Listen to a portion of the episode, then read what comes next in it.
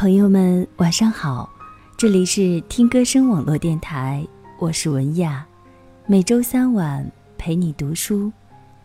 今天和大家分享的文章是：我宁愿你小时候苦，也不愿你长大后低下头。作者苏欣。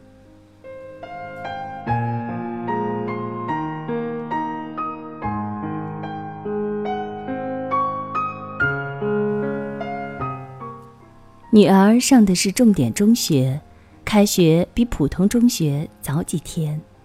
晚上，女儿偎在我身边，一副不情愿的样子说：“妈，明天我就要滚回学校了。”我扭头看着她：“你还不该滚回学校吗？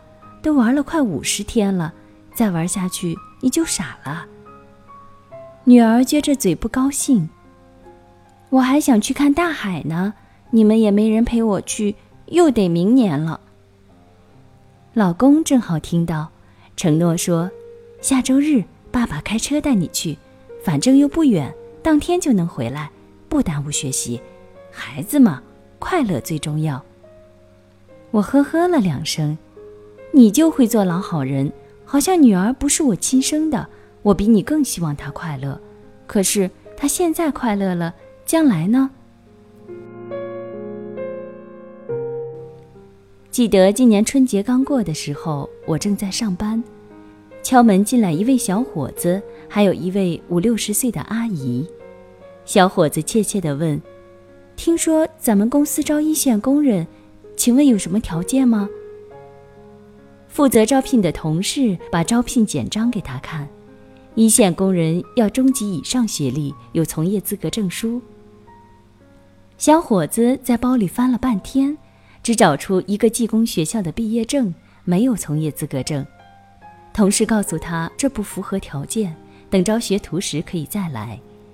小伙子气馁地看着那位阿姨：“妈，人家说不行。”那位阿姨堆起满脸笑，和我同事解释：“她就是技工学校毕业的，只是毕业后没有干过技工，也就没拿证。闺女。”你看能不能让他算学徒？同事回头看我，用眼神请示可否。我说：“下个月应该就招学徒了，您记一下我们办公室电话，随时打电话来问问。等我们招学徒工再来，好吧？”小伙子一脸不情愿的表情，问他母亲：“妈，怎么办？”那位阿姨拉着他说：“出去一下。”过了一会儿，我的手机响了，是我同学燕子打来的电话。她问我刚才是不是去了一对母子，我说是。她唉了一声，和我唠叨：“那是我姨和我表弟，家里就这一个男孩，宝贝的不得了，上学不好好上，也舍不得管，说孩子开心最重要。好容易苦吧苦接上了个技校，毕业后表弟去一个工厂实习，不到一个礼拜就回来了。”说太累，我姨就惯着他，让他在家里啃老。这不到了该找对象的年龄了，一有人介绍对象，人家就问是干什么工作的。我姨才明白，这么大了该找份工作了，不然就打光棍了。你看看能不能给照顾一下，让他在你们那儿当个学徒工就行。我叹了一口气。这位想让孩子快乐的母亲，她一心由着孩子的不努力、不上进，以为这是为他好，能够让他快乐。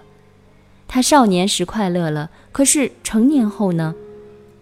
他没有高学历，没有一门手艺，怎么安身立命？靠什么获得尊严？一个连自己都养活不了的男人，又怎么能快乐？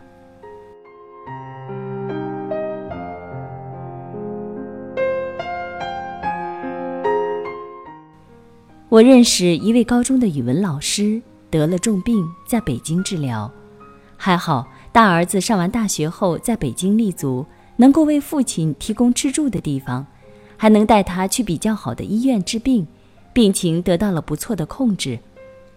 这位老师想到身边一些人得了他这样的病，只能在小地方医院治疗，然后听天由命，不由感慨道：“当我们很多人在埋怨高考。”张口闭口素质教育的时候，我们是否意识到，如果你不是一线大城市，你说的素质教育，充其量只能为下一代的成长注射一针麻醉剂。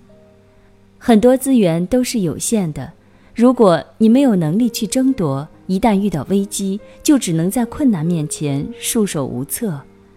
是的，我很赞同他的观点，或许会被认为偏颇。我是母亲，比任何人都希望自己的孩子快乐。但这快乐绝不是在该学习的年龄去放纵，在该努力的时候只图轻松。孩子，你不是含着金钥匙来到人间，出生在我们这样的普通人家。我唯一能为你做的，就是给你创造好一点的学习机会，让你有台阶去登上更高的山峰。那时，你看在眼里的风景才会楚楚动人。如果你一直匍匐在命运的脚下为生计发愁，那么再美的景色在你眼里也是愁苦。此时我对你有多心软，将来生活就对你有多无情。我宁可欠你一个快乐的少年，也不愿看到你低声下气的成年。如果你想在以后的人生舞台上长袖善舞，你就要多熬一些夜，多吃一些苦，多读一些书。真正快乐的人生是要趟过一条汗水的河才能抵达，只有在春天的时候去躬身播种，你才能最终收获一园秋色。